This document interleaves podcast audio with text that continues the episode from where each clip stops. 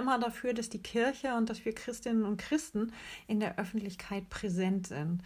Und zwar deshalb, weil wir sehr, sehr gute Werte zu vermitteln haben. Davon bin ich fest überzeugt.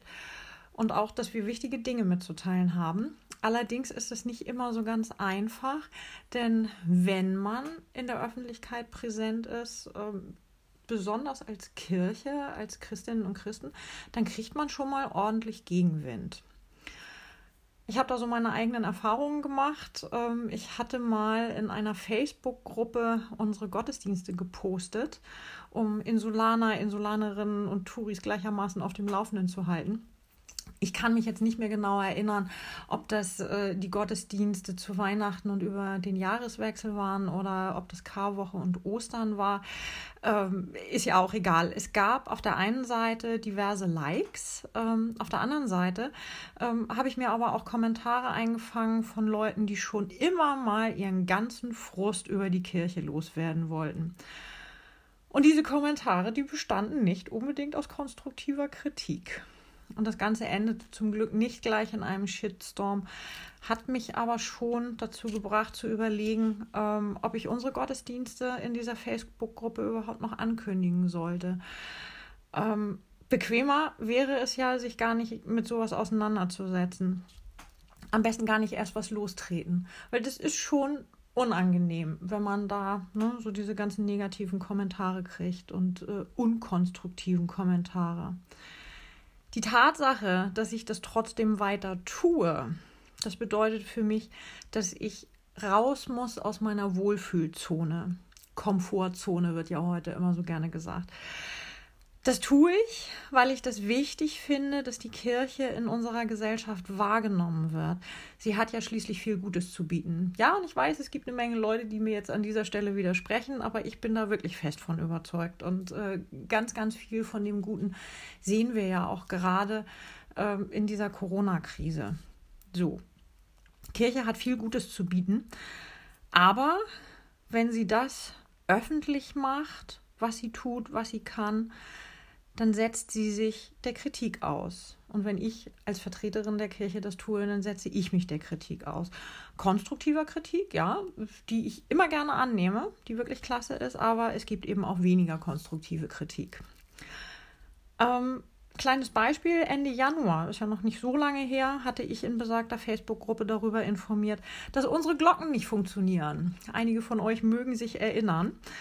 Ähm, das war wichtig, weil es tatsächlich Menschen auf unserem Eiland gibt, die denken, es findet kein Gottesdienst statt, wenn die Glocken nicht läuten. So, deshalb musste die Info unter die Leute. Ich hatte geschrieben in der Gruppe mit dem Namen, wenn du Helgoland kennst, Hast du vielleicht schon gemerkt, dass die Kirchenglocken zurzeit sehr schweigsam sind? Aufgrund eines technischen Defekts können wir leider zu den Gottesdiensten und zu 18 Uhr nicht läuten. Wir hoffen, die Kinder sind trotzdem rechtzeitig zum Abendbrot zu Hause. Auch ringeln können wir derzeit nicht. Die Gottesdienste finden natürlich wie gewohnt statt. Wir versuchen das Problem so schnell wie möglich zu beheben. Und gleich unkte natürlich wieder jemand rum. Ah, diese Ruhe sei den Anwohnern gegönnt. Amen. Und ein anderer Kommentar dazu lautete: Verstehe ich das richtig? Es gibt am Sonntag kein Glockenläuten zum Gottesdienst am Morgen? Meine Antwort darauf: Genau. Er Halleluja, so schade, dass ich es diesen Sonntag nicht erleben kann. Das ist ja jetzt noch nicht so schlimm, ist äh, zwar nicht nett, ähm, aber es geht durchaus noch schlimmer. Ähm, der Journalist Sebastian Pertsch hat da so seine Erfahrungen gemacht. Er hat mal auf, auf Twitter Folgendes geschrieben. Ich lese diesen Absatz in der Zeit, als gerade eine Frau in der U6 drei ausländische Touristinnen rassistisch anpöbelt. Ich gehe dazwischen, weise sie zurecht. Ein anderer Fahrgast sagt zu mir, bringt doch nichts. Und damit fängt es an. Das war der Tweet von Sebastian Pertsch. Und das hat jemand kommentiert mit folgenden Worten. Ausländische Touristin ist ein dehnbarer Begriff. Ich bringe es auf den Punkt. Es waren wahrscheinlich Burkas. Und ja, diese Unkulturen aus dem Mittelalter machen aggressiv. Und das Ganze endete mit einem ähm, wütenden Smiley in orange-roter Farbe. Und auch dieses Beispiel ist äh, wie mein eigenes noch ziemlich moderat. Ähm, es gibt Fälle, ähm, in denen das sehr, sehr viel schlimmer ist, in denen mit wüstesten Beschimpfungen bis hin zu Morddrohungen kommentiert wird. Ähm, findet man alles im Internet, leider, leider. Und trotzdem lassen sich zum Glück viele Menschen nicht einschüchtern, sondern wagen sich immer und immer wieder raus aus ihrer Wohlfühlzone, um das Richtige zu sagen und um das Richtige zu tun. Und diesen Menschen äh, gehört mein ganzer Respekt und meine ganze Anerkennung. Und das ist auch voll und ganz auf der Linie unseres Predigtextes aus dem Hebräerbrief. Da steht nämlich, dass Jesus außerhalb des Stadttores gelitten hat und dass wir es auch so machen sollen. So, das ist jetzt auf den ersten Blick erstmal ein bisschen unverständlich und verwirrend. Ähm, und dazu muss ich euch jetzt ein paar Dinge erklären. Und natürlich ist das auch äh, wieder nicht unbedingt wörtlich gemeint, sondern auch in übertragenem Sinne. Also, eine Stadt zur Zeit Jesu im heutigen Israel bzw. Palästina hatte in der Regel eine Stadtmauer, die das Innere der Stadt vor Angriffen schützen sollte. Die Mauer hatte natürlich Stadttore, das waren Torgebäude in der Mauer, durch die man Zugang zur Stadt hatte. Musste man ja irgendwie rein und rauskommen. So. Aber nicht nur das, das waren nicht nur Zugänge, Ein- und Ausgänge. Diese Torgebäude samt Vorplatz, die dienten auch als Marktplatz oder als Versammlungsort für Gerichtsverhandlungen. Und das ist jetzt ganz wichtig. So, und wenn äh, dann gesagt wird, Jesus hat außerhalb des Stadttores gelitten, dann bedeutet es, dass Jesus sich außerhalb des Ortes befand, an dem Recht gesprochen wurde. Er befand sich sozusagen an einem rechtsfreien Ort, in einem rechtsfreien Raum. Oder vielleicht sogar an einem Ort, ähm, an dem es ungerecht zuging.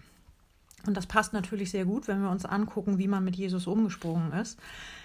Man hatte ihn zu Unrecht angeklagt, weil die Pharisäer ihn aus dem Weg haben wollten. Die Römer haben fröhlich mitgemacht, obwohl Jesus ja gar kein politischer Aufrührer war, sondern eigentlich ja nur jemand, der Kranke geheilt hat, Sünden vergeben, von Gottes Reich erzählt und von dem man sagte, er sei Gottes Sohn.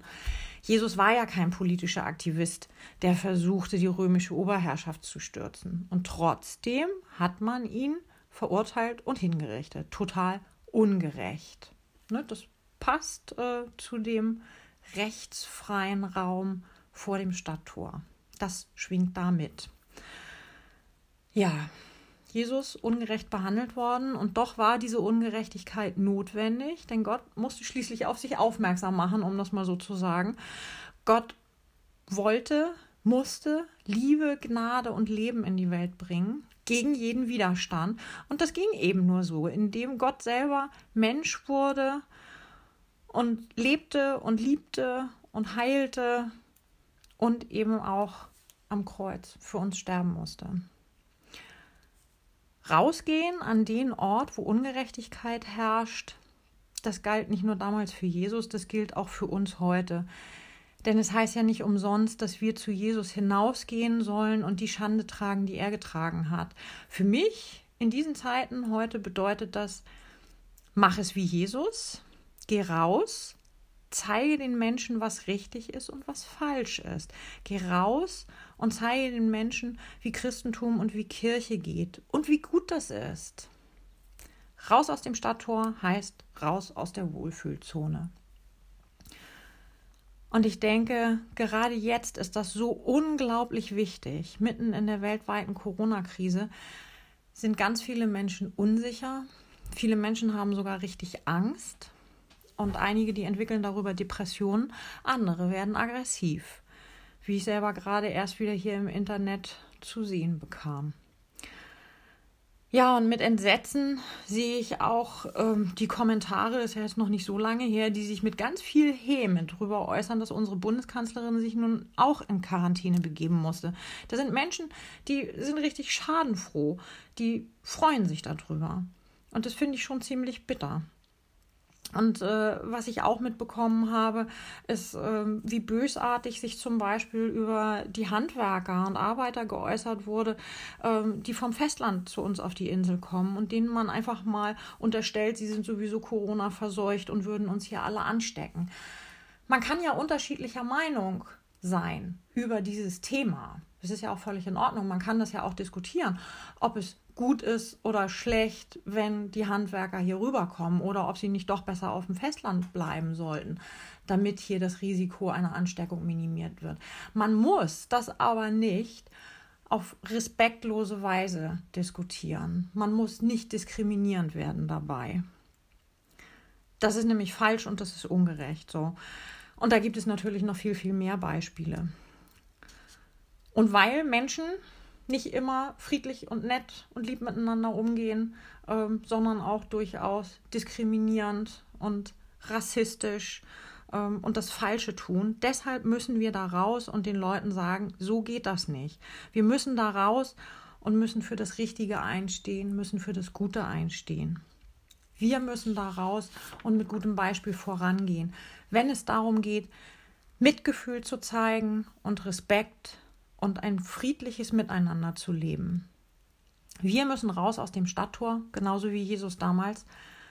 Und damit werden wir uns eine Menge Kritik einfangen. Da sind nicht immer alle Leute unserer Meinung, das ist so. Die Gefahr, die besteht nicht nur, die ist sehr real und das wird passieren. Und deshalb wünsche ich uns, dass wir das Rückgrat haben, trotz Kritik und trotz Abwertung standhaft zu bleiben. Ich weiß, dass es uns allen nicht leicht fallen wird, durch das Stadttor zu gehen und draußen in der Welt offen unseren christlichen Glauben zu leben und unsere christlichen Werte und das zu leben, was gut ist und was richtig ist. Das kostet Überwindung. Also es gibt Menschen, ähm, die können das ganz locker, denen fällt es leicht. Ähm, ich glaube aber, dass das nicht die Mehrheit ist. Also mir fällt es nicht immer leicht, mich durch Stadttor zu trauen, sozusagen, mich raus in die Öffentlichkeit zu trauen und mich damit eben auch der Kritik auszusetzen. So, und da gibt es natürlich auch noch viele andere, denen das ganz ähnlich geht. Und deshalb wünsche ich uns zusätzlich zum Rückgrat auch Mut. Ich wünsche uns, dass wir den Mut haben, da draußen in der Öffentlichkeit auch zu bleiben und zu sagen, ja, ich gehe gerne in den Gottesdienst, ja, ich bin gerne in der Kirche, ja, ich glaube an Gott, ja, ich finde die christliche Botschaft gut, in der es ja um ganz viel Liebe geht. Ja, ich finde es gut, dass Kirchenglocken läuten. Ja, ich helfe denen, die ungerecht behandelt werden. Und ja, ich stelle mich dem Hass entgegen und lebe die Liebe. Und bitte, bitte, lieber Gott, lass mich bloß nicht alleine da draußen. Amen.